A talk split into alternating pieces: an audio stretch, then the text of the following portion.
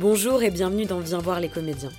Pour ce premier épisode de l'année 2024, j'ai le plaisir de recevoir Nicolas Petitzoff et Denis Mallard de la 114 Compagnie à l'occasion de la reprise de leur spectacle Parpaing. En partant de sa propre histoire, Nicolas Petitzoff pose une question simple. À qui les secrets de famille font-ils du bien? Dans cet épisode, on revient sur la création de la compagnie, son projet, le rapport intime et direct au public qu'ils construisent dans leur spectacle, la trilogie des monstres, leur projet en création, et plein d'autres choses, mais je ne vous en dis pas plus. Je vous souhaite une bonne écoute et vous laisse sur un extrait du spectacle Parpaing. Salut. Alors, euh, je m'appelle Nicolas. Mon état civil dit que je suis né à Bellac le 23 juin 1979. Je ne sais rien d'autre. Pas de poids, pas d'heure, pas de livret de famille. Un après-midi de 89, ma grand-mère discutait avec une caissière du coccinelle du village. Oui, oui, c'est lui. Vous avez vu? C'est ça. C'est l'enfant adopté de la famille. Sauf que j'étais là. Ce jour-là, quand j'entends que je suis adopté, je n'en parle pas. Mes parents sont trop fragiles. Mon père boit. Lui aussi a été adopté. Sa mère ne voulait pas s'occuper de lui, il le sait, seulement il n'en parle pas. Mon père, c'est un fils de pute, littéralement. Il s'est construit avec ça tant bien que mal. Il se disait fils du tsar de Russie, mais c'est juste un fils de pute. Ma mère, elle, c'est une femme à fort caractère, mais d'une fragilité quasi adolescente. Elle crie souvent, pleine de désillusions. Avec le temps, le trop-plein d'alcool rend mon père violent parfois. Ni elle, ni lui ne rêvaient de cette vie en bordure de zone Indus. Ben, bonjour à tous les deux, je suis ravie de vous recevoir dans le podcast. On va parler pendant cet épisode de, votre parcours, de votre compagnie, du spectacle que vous présentez en ce moment. Mais avant de commencer, est-ce que vous pouvez vous présenter? Eh ben, euh, alors nous, on est euh, la 114 compagnie. Euh, on aime bien des fois se présenter sous, sous le surnom de, de Nico, puisque Denis et Nico. Donc moi je suis Nicolas Petitzoff, euh, auteur, metteur en scène et euh, interprète euh, dans la compagnie 114. Et donc moi je suis Denis, je comporte la compagnie avec Nico et je fais aussi la régie générale et le son des projets. voilà. Est-ce que vous pouvez nous parler de votre rencontre et des débuts de la compagnie? La rencontre fulgurante. non, c'est assez rigolo. Ça s'est fait évidemment par le théâtre. Euh, on travaillait tous les deux euh, sur euh, le, projet d'une autre compagnie, collectif La Poursuite. J'y faisais de la, régie vidéo, de la régie générale. Nico y était assistant en mise en scène. Et la rencontre, bah, en fait, c'est un parking. on s'est rencontrés sur le parking du théâtre où on, était, on débutait une résidence à Ringis, pas très loin d'ici. Et puis moi j'étais en avance, eux étaient en retard avec la metteuse en scène et il est descendu de la voiture. Et puis voilà, euh, gros feeling euh, assez fulgurant, euh, de manière un peu instantanée. Puis dans les, les premiers jours qu'on suivit, tout ça, on a, enfin, on a bien senti qu'il se passait un truc. C'est vraiment une rencontre qui s'est faite par le travail, quoi. C'est-à-dire que c'est notre histoire d'amouritier, comme on aime euh, le dire, euh, a démarré dans le taf en fait. On s'est rencontrés au boulot et on s'est dit mais putain en fait on bosse vraiment de la même façon, on a le même regard, on a donc euh, c'était vachement agréable de développer des choses ensemble et de rêver à des choses ensemble vu qu'on avait la sensation de parler le même langage quoi. Et justement donc déjà pourquoi 114 compagnies, pourquoi le nom ce nom là et quelle base vous posez au moment où vous décidez de créer la compagnie? C'est quoi les choses qui vous animent, les valeurs communes que vous avez envie de mettre dans vos spectacles? Comment ça se met en place tout ça? Alors, bah, la 114 compagnie, on va, on, enfonce encore cette idée d'amouritier. Euh, c'est une date de naissance, c'est 11 avril, et euh, c'est la date de naissance de mes deux filleules, Eda, qui est, euh, qui est grande maintenant, qui a 16 ans, et Laurette, euh, qui est la fille de Denis, qui a 6 ans. Voilà, elles sont nées toutes les deux le 11 avril, à 20 minutes d'écart plus 10 ans. Donc voilà, donc en fait c'est pour ça 114. Euh, donc c'est vraiment une histoire de famille, tout ça. Euh, et dans notre travail, en fait, on a vraiment, je crois que ça a vraiment été le, le déclencheur de notre regard sur le théâtre, ou en tous les cas de, qu'est-ce qu'on voulait poser nous comme regard sur le théâtre et quelles valeurs on voulait défendre. C'est-à-dire que ça a été un geste d'écriture euh, qui a démarré donc par moi ça n'a pas été d'une évidence folle. Au début, c'est pas moi qui devais l'écrire, ce texte. Euh, c'était Renan Chéneau qui devait l'écrire, puisque je lui ai raconté euh, un petit peu mon parcours, que lui y a trouvé une vue universelle qui dépassait mon histoire. Moi, j'avais du mal à le conscientiser. Je me suis toujours demandé qui en a quelque chose à foutre en fait de ce que je vis quoi. Et j'avais pas mesuré on n'avait pas mesuré la portée universelle du propos. Et puis Renan a pas eu le temps. Donc je me suis lancé par impatience dans l'écriture et on s'est rendu compte en fait, euh, après par des lectures et puis quand on a démarré le travail, que euh, partir du petit toujours, euh, c'est-à-dire que se servir du petit pour raconter du grand, que partir de l'intime, du minuscule pour aller à la rencontre des gens, on s'est rendu compte que c'était ça qu'on aimait faire parce que ça crée un lien d'intimité en fait, euh, notamment avec les publics, et que du coup, ça libère la parole, en fait. On s'est toujours dit que pour nous, les théâtres, c'est un espace, euh, un espace où les portes doivent être grandes ouvertes. Les gens arrivent. Quand les gens sont là, par contre, on ferme les portes et on commence à discuter. C'est un peu ça l'idée. Euh, dans Parpaing, on pose pas mal de questions. On se refuse d'apporter des réponses. c'est un peu l'idée, c'est de dire viens, viens, viens, tu vas voir, on va papoter d'un truc. Et puis parfois des gens se reconnaissent, parfois euh, les gens reconnaissent d'autres personnes dans ces discours-là. Et ça, ben, c'est souvent des échanges super, euh, super riches, quoi. effectivement, euh, Nico a parlé de la famille, il n'y a rien de très original à ça, mais, mais effectivement, on, désire aussi, on, essaye de, de s'entourer de gens. on choisit les gens avec qui on travaille pour euh, le rapport privilégié qu'on a avec eux. Quoi. On essaie de constituer euh, cette famille de la 114, euh, donc elle, est récente, mais on, on, choisit de développer un lien privilégié avec les gens. On travaille en gros avec euh, nos amis, nos nouveaux amis. Ça fait partie, euh, ça, la, famille a vraiment une place assez importante dans, dans, la compagnie. Même en production en fait. Mm-hmm. C'est-à-dire que artistiquement oui, mais euh, avec des directrices aussi qu'on choisit, c'est-à-dire qu'on qu'on tente de, de, de réfléchir à l'idée du désir dans, dans nos métiers et que et que et que c'est pas le tout de d'être désiré ou non par un, une directrice, programmatrice, mais qu'on essaye, nous, de se poser la question, est-ce que nous, on désire aussi travailler avec telle ou telle personne? C'est euh, des fois des fois des, choix qui font peur parce qu'on peut peut passer à côté de certaines euh, par exemple parce qu'on dit non. Euh, mais euh, en tout cas cette question du désir elle est elle est assez elle est devenue assez importante pour nous il y a aussi avec ces, ces, choix ces questions de choix il y a aussi derrière l'idée de la politique ne pas travailler avec telle ou telle personne, ça peut aussi être euh, un choix politique. Et je ne dirais pas que nos spectacles euh, soient politiques, mais euh, il y, a, une part de politique dans tout ça. Et voilà, on considère tous les deux, je crois, qu'on fait ce métier pour faire de la politique. C'est notre manière à nous faire de la politique finalement. Et, voilà, c'est une des autres, un des autres pivots de la compagnie, quoi. Après la famille, après le travail dans la simplicité, euh, c'est aussi euh, le choix politique. Quoi. ça, a une place euh, importante pour nous, je crois. Il y a une volonté quand même d'avoir une vraie ouverture, un, vrai, un rapport assez direct au public, de donner envie aux gens de se sentir inclus, qui n'est pas forcément quelque chose de très évident au théâtre, qui peut être quand même un endroit assez effrayant. Vous, au départ, c'est quoi votre rapport au théâtre? Comment vous vous êtes retrouvé en tant que comédien et en tant que technicien? Enfin, c'était quoi votre rapport? C'était quoi votre vos références en fait avant de créer votre espace? Ouais, ben euh, j'en avais pas. Moi, euh, j'ai découvert le théâtre parce que j'étais fan des Chevaliers du Zodiaque en fait au club de Roté et que du coup mon entrée au théâtre c'était une prof de grec le mercredi après-midi euh, dans mon collège à Ambazac, euh, vraiment dans, dans, le fin fond du Limousin.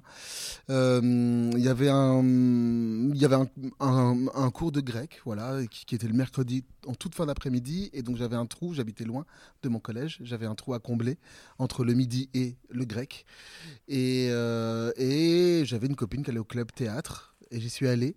Alors c'était des moments, donc pour ceux qui, euh, qui, euh, qui découvriront Parpaing, euh, pour moi la découverte du théâtre c'était aussi un moment particulier dans ma vie, c'était un moment un peu de perdition sensible dans, dans ma famille où mon, mon père allait pas bien, ma mère allait pas bien, donc je crois pouvoir dire en toute sincérité que le théâtre m'a un peu sauvé la vie.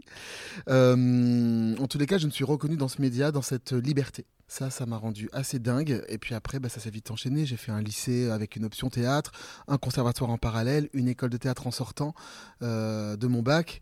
Et puis après, on est parti en compagnie, quoi. Donc euh, voilà, mais moi, je viens d'un milieu très populaire.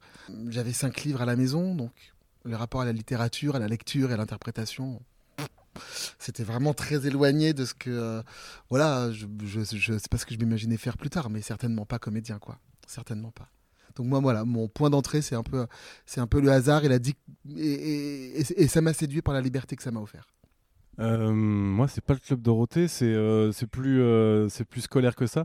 Je, savais, j'ai su très très jeune, je sais pas pourquoi, que je voulais travailler.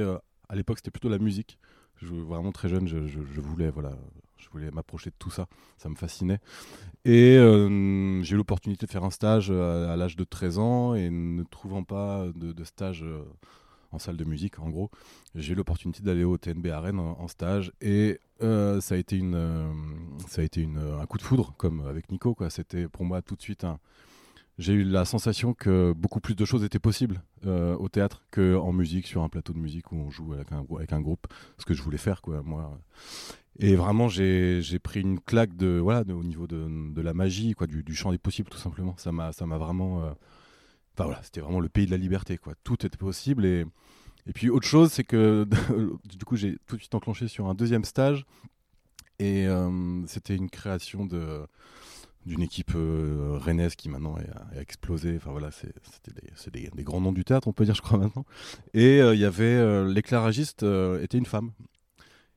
Et c'est, je pensais pas que c'était possible. Je, ça m'avait vachement marqué.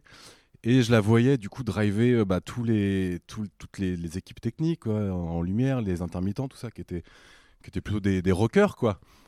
Et je me souviens que ça m'avait vachement euh, bah, marqué et touché, et que ça, et voilà, ça va aussi ça euh, appuyer sur le, voilà, le possible des choses. Que je dis, en fait, dans ce métier, tu peux, tu peux tout faire. Tu peux être une, une meuf, un mec, ok, tout est possible, il y a le droit, tu peux. Ok, on est tous pareils, quoi. Et ça, ça m'avait vraiment euh, voilà, donné, voilà, mis le pied à l'étrier aussi, quoi. Et du coup, pour revenir sur la création du spectacle plus spécifiquement, euh, c'est quoi le point de départ à partir du moment où vous savez que vous voulez travailler ensemble? Toi, tu dis que ton histoire, euh, tu considérais pas du tout que ça pouvait être une matière théâtrale. Comment vous commencez à travailler dessus et comment D'abord ça. Et après, comment sur la collaboration plus entre vous deux, mais déjà le point de départ. Euh... Bah écoute, le point de départ, vraiment, ça a été ça. Ça a été cette rencontre avec. Euh... Enfin, non, c'est pas une rencontre. Je connaissais Ronan Chénaud depuis longtemps. Il euh, y a eu toutes ces aventures. Je me sentais attiré par l'écriture, mais, sans vraiment en trouver une réelle finalité intéressante. J'écrivais des bribes un peu nazes. Euh, bref. Et il y a eu deux événements en fait qui m'ont euh, bousculé fort à cet endroit du départ. C'est Renan qui m'a fait prendre conscience que mon histoire pouvait être quelque chose, pouvait être l'objet d'une conversation, d'une discussion, d'une rencontre, d'un partage. et puis j'avais écrit euh, un premier brouillon que j'avais envoyé à un auteur que j'adore qui s'appelle Richard Morgiev. Et il m'a dit en toute amitié que c'était à chier. Et je l'en remercie. Et euh, parce qu'après, il a expliqué pourquoi. Et en fait, c'était naze parce que parce qu'il me reconnaissait pas. Euh, dans ce que j'écrivais, euh, il trouvait mon écriture empruntée, il me trouvait pas libre et il me disait je reconnais pas tes mots en fait quand je te lis, je sais pas que c'est toi. Donc je me suis remis à travailler avec ça et puis Renan est intervenu quelques jours pour me faire prendre conscience des schémas en fait d'écriture. Ça c'est le point de départ. Donc c'est vraiment l'écriture. C'est d'abord un geste euh, euh, de vouloir raconter des histoires. Ça, ça a été le point de départ du projet. Après quoi, on a invité euh, Emmanuel Hiron euh, pour me diriger sur le plateau, qui est une superbe comédienne et une très bonne amie. Et euh, en fait, c'est vraiment comme ça que ça a commencé. Quoi. Le point de départ, ça a été euh, avec vraiment la grande question principale comment trouver la bonne forme pour que ce texte si intime ne soit pas euh, du tout une psychanalyse sur un plateau, que ça ne soit pas euh, voyeur, que ça ne soit pas pathos, comment trouver la bonne forme et la bonne distance euh, pour que cette histoire soit celle de tout le monde en fait. Parce qu'on parle de beaucoup de choses dans ce projet. On parle d'alcoolisme, de femmes battues, d'homosexualité, de recherche de qui on est, de X, c'est le départ de l'aventure. Et du coup, moi, il a fallu qu'on m'aide à conscientiser que euh, toute cette petite partie là de vie euh, c'est aussi la vie de monsieur et madame tout le monde, quoi.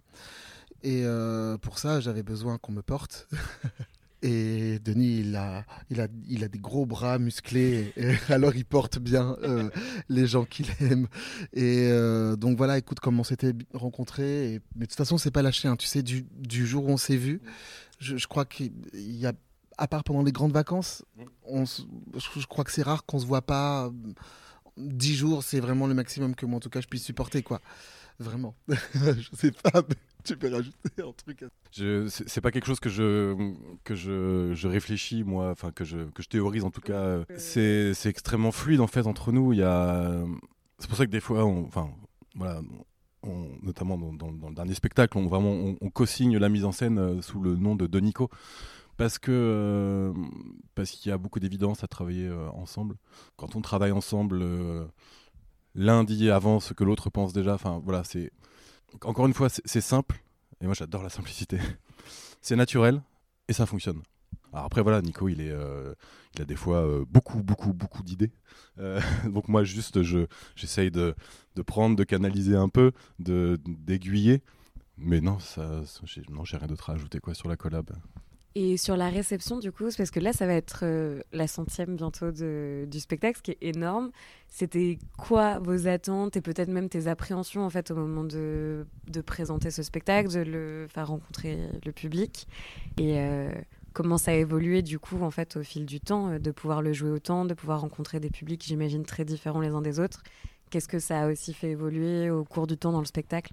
Bah alors euh, déjà ce qui est ce qui est dingue c'est que c'est un spectacle donc on a créé en 2019 qui a fait une pause Covid euh, et qui s'est vraiment révélé à Avignon en 2021 mais Avignon 2021 c'était vraiment la sortie du Covid. On, on savait même pas trois jours avant si on allait le faire. Il y avait des risques d'annulation. Euh, il a fallu qu'on se vaccine tous parce que sinon on pouvait annuler. Enfin il y a, y a une petite panique.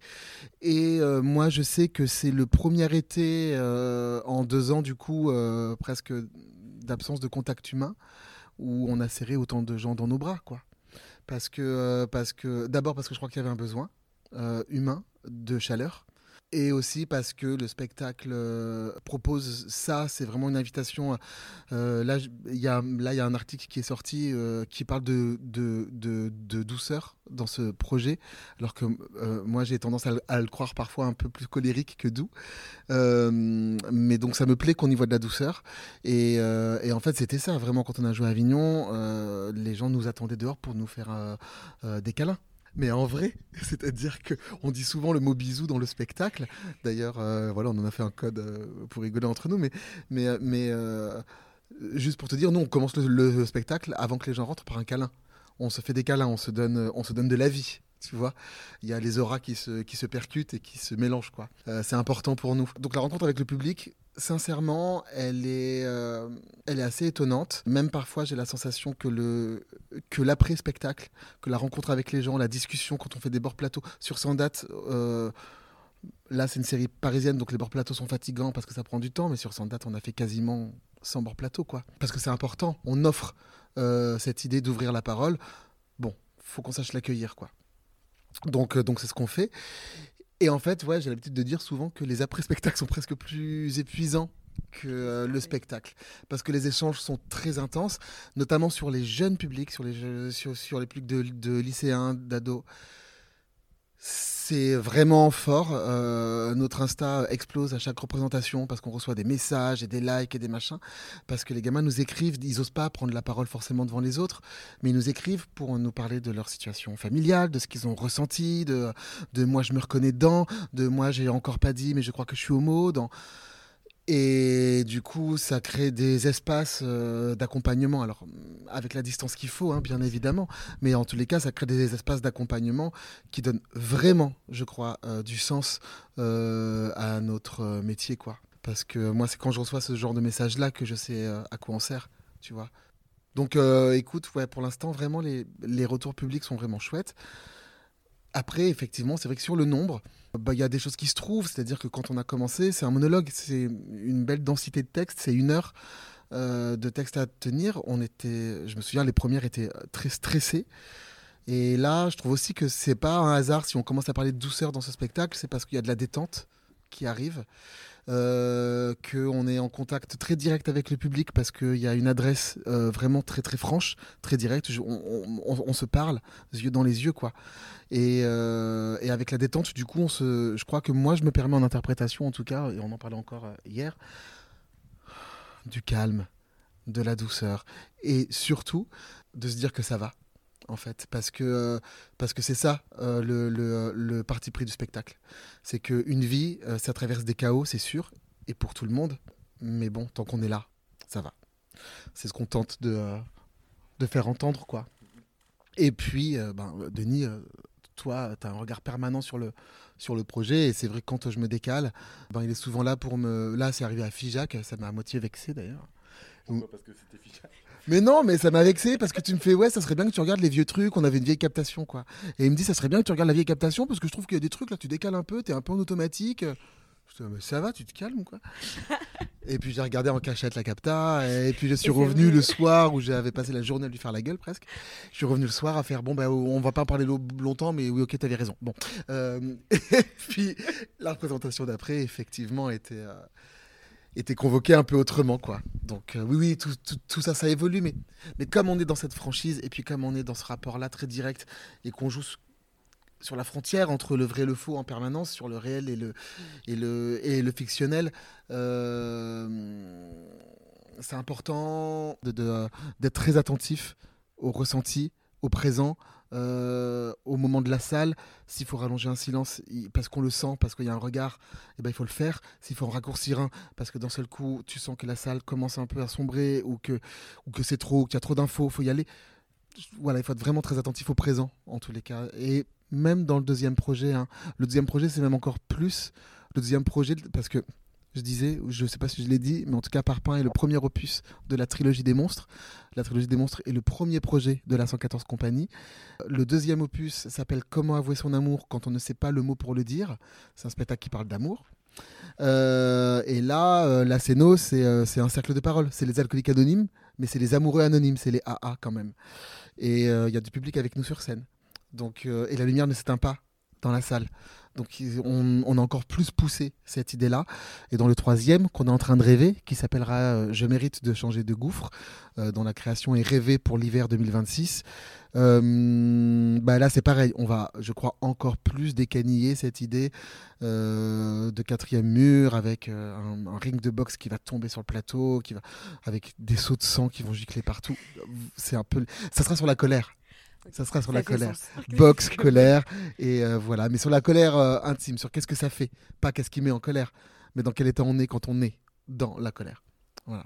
Comment, euh, quand on est dans un rapport aussi direct et qu'on part vachement du réel, de l'intime, etc., comment, je ne sais pas si c'est la bonne formulation de dire comment on fait théâtre, mais en tout cas, comment vous trouvez les espaces aussi, vous, pour se détacher déjà de ce qui est réel Comment est-ce que vous faites pour trouver ces espaces-là et même pour que toi, par exemple, quand tu le joues, euh, presque te protéger, enfin de, réussir à faire cette distance-là, de tu racontes ton histoire euh, et des choses qui sont pas forcément faciles.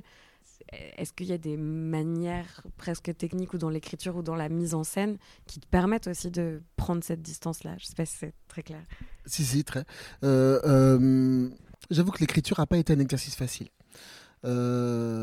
tenter d'être objectif, ce qui est quasiment impossible, sur euh, des histoires d'intimité, euh, trouver les bons mots en tous les cas pour exprimer les bonnes choses, essayer de raconter au plus près sa sensation en essayant de pas trop s'auto-mentir.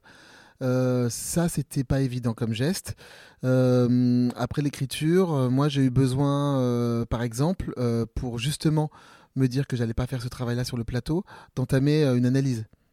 Euh, ça m'a vachement aidé à prendre du recul, euh, euh, pas régler, hein, parce que de toute façon ça règle rien, ça apprend juste à vivre avec ce qui nous arrive. Mais, mais en tous les cas, ça m'a moi en tous les cas aidé à, à, prendre un tout petit peu de recul, à se dire ouais. Et puis surtout, surtout le travail quoi. C'est vraiment la répétition. C'est euh, le fait d'être dirigé par quelqu'un qui te connaît bien, euh, par Emmanuel Hiron, par euh, Denis Mallard, qui sont là, qui te regardent avec leurs yeux pleins d'amour et qui te disent attention Nico, là tu travailles plus, là, là, là l'émotion elle te, elle te submerge, c'est pas ton taf. Ton taf c'est la maîtrise, ton taf c'est la reproduction, ton taf c'est refaire du vrai tous les jours au même endroit. donc c'est ces mots-là en fait qui font du bien et qui mettent de la distance. Après un truc tout con aussi et très concret, quand le texte a été édité le fait de vraiment conscientiser, c'est vrai, hein, de manière très concrète, que euh, ça pouvait se retrouver sur une étagère, que des gens pouvaient avoir ça, peut-être même pas en lien avec le spectacle en fait. Ben ça, c'était ça. Là, je me suis dit, ok, on a vraiment travaillé sur un outil de théâtre en fait. On est vraiment sur un média d'échange. Euh, et puis après, bah, c'est le travail, c'est la rigueur en fait. Hein. Vraiment, c'est le fait de de bosser. Moi, j'ai l'impression de jouer une partition, mais je dis, je dis souvent ça euh, quand on a des, euh, des questions, parce que c'est pareil, les, les, euh, les, les, jeunes gens, mais pas que les jeunes gens, les adultes aussi me, demandent, me posent souvent cette question, et je dis, mais tu sais, quand j'ai joué Hamlet il y, a, il y a 15 ans, 20 ans, ben, la scène où je suis à l'enterrement de mon père, et qu'en même temps, il y a le mariage de ma mère qui se marie avec mon oncle qui a buté mon père, ça me rend dingue de la même façon en fait. C'est-à-dire que les sensations de colère, d'émotion, de tristesse, de joie, de souffrance qu'il faut convoquer quand on est comédien sur un plateau, quand on est interprète, ben je les convoque de la même façon. Parce que pour moi, toute la différence d'une psychanalyse de plateau, donc d'un kidnapping, euh, euh, et d'une pièce de théâtre, c'est la maîtrise. À partir du moment où tes émotions te débordent, où elles te submergent, là où il n'y a plus maîtrise, et des fois je pourrais un peu tomber dans le piège, faut, il faut être vigilant. Mais en tous les cas, ouais, voilà, je crois que c'est ça la différence. C'est euh, c'est la maîtrise. Je crois que mon métier d'interprète, en tous les cas, c'est de savoir convoquer et de maîtriser pour refaire.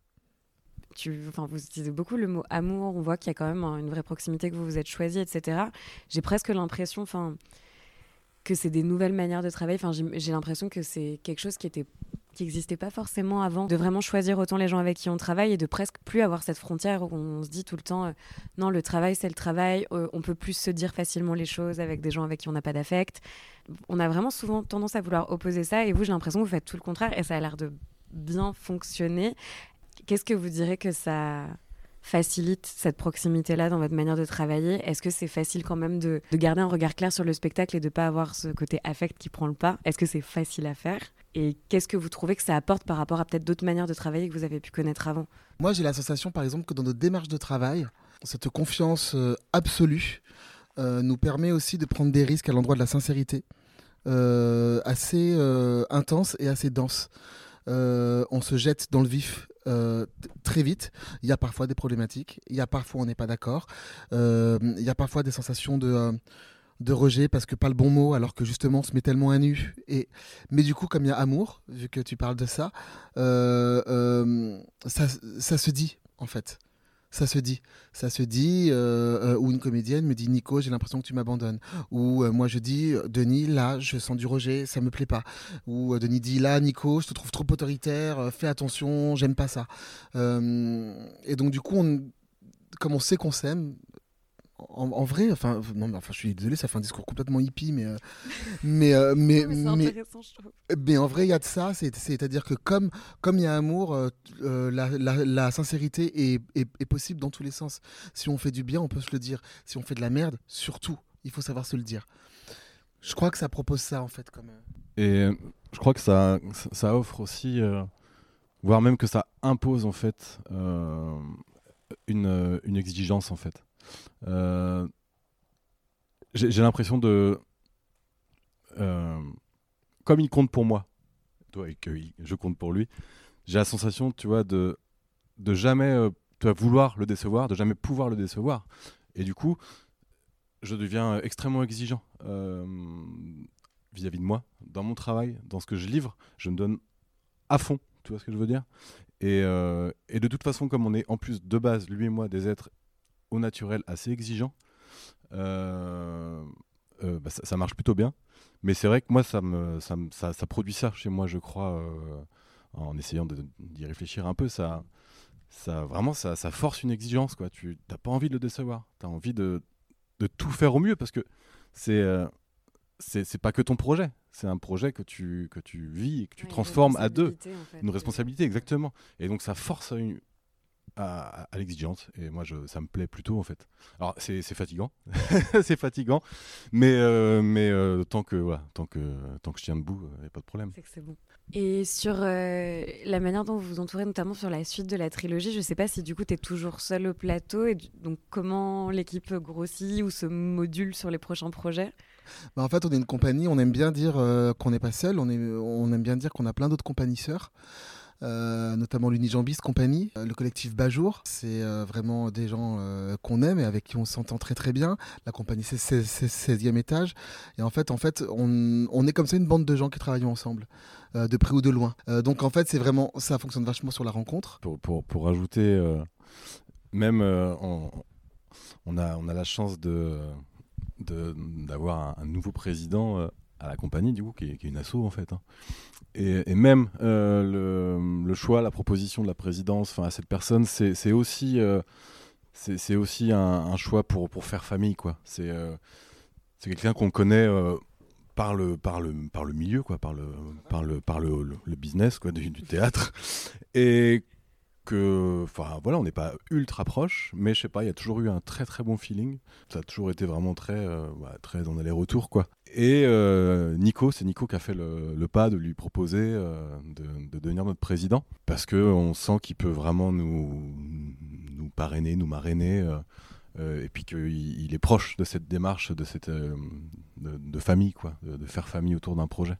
Donc voilà, c'était pour appuyer un peu encore ça. Comme euh, tu parlais, en fait, et vous parliez des compagnies avec lesquelles vous êtes proches, etc., est-ce qu'il y a des, des, spectacles en particulier ou le travail de compagnie que vous aimeriez partager pour les gens qui écoutent et pour les rediriger peut-être à des choses à aller découvrir, notamment si vous savez qu'il y a des choses qui vont se jouer euh, prochainement euh, Je me dis, c'est toujours bien de, Bajour là sont en création d'un spectacle à sortir au mois de février, j'ai plus les dates en tête exactes, mais qui s'appelle L'éclipse et euh, ça parle en gros euh, de l'âge adolescent, ouais, de l'adolescence dans les années 2000.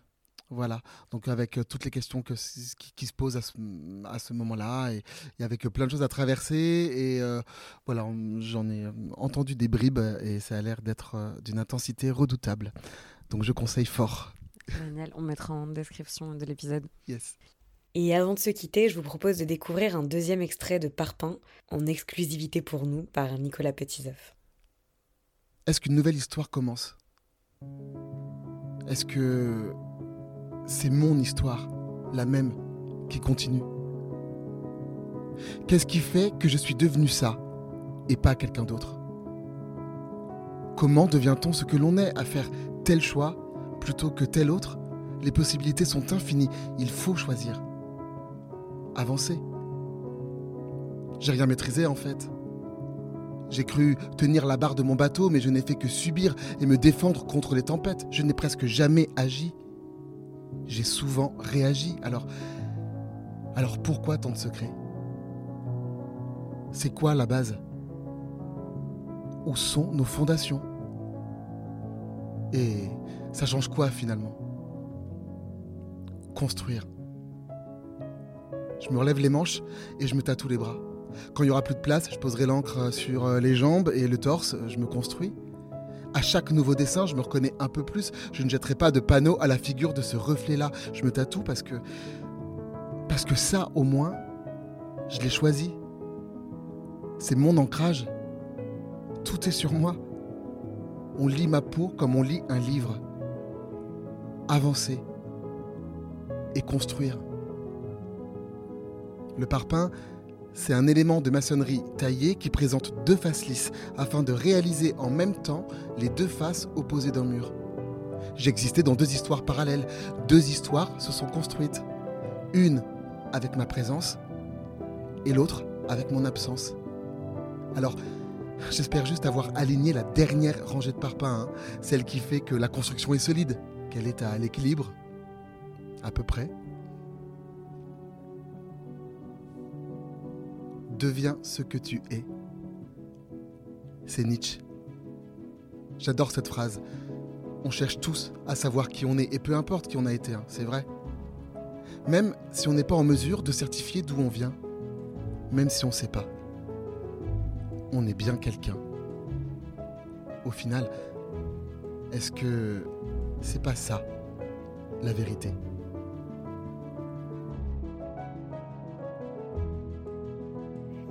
J'espère que cet épisode vous a plu et vous aura donné envie de découvrir le travail de la compagnie 114. Parpin se joue actuellement au théâtre 13 jusqu'au 3 février 2024. Vous pouvez également retrouver le texte de Parpin aux éditions Coiné. J'espère que je prononce bien. Merci pour votre écoute et à très vite.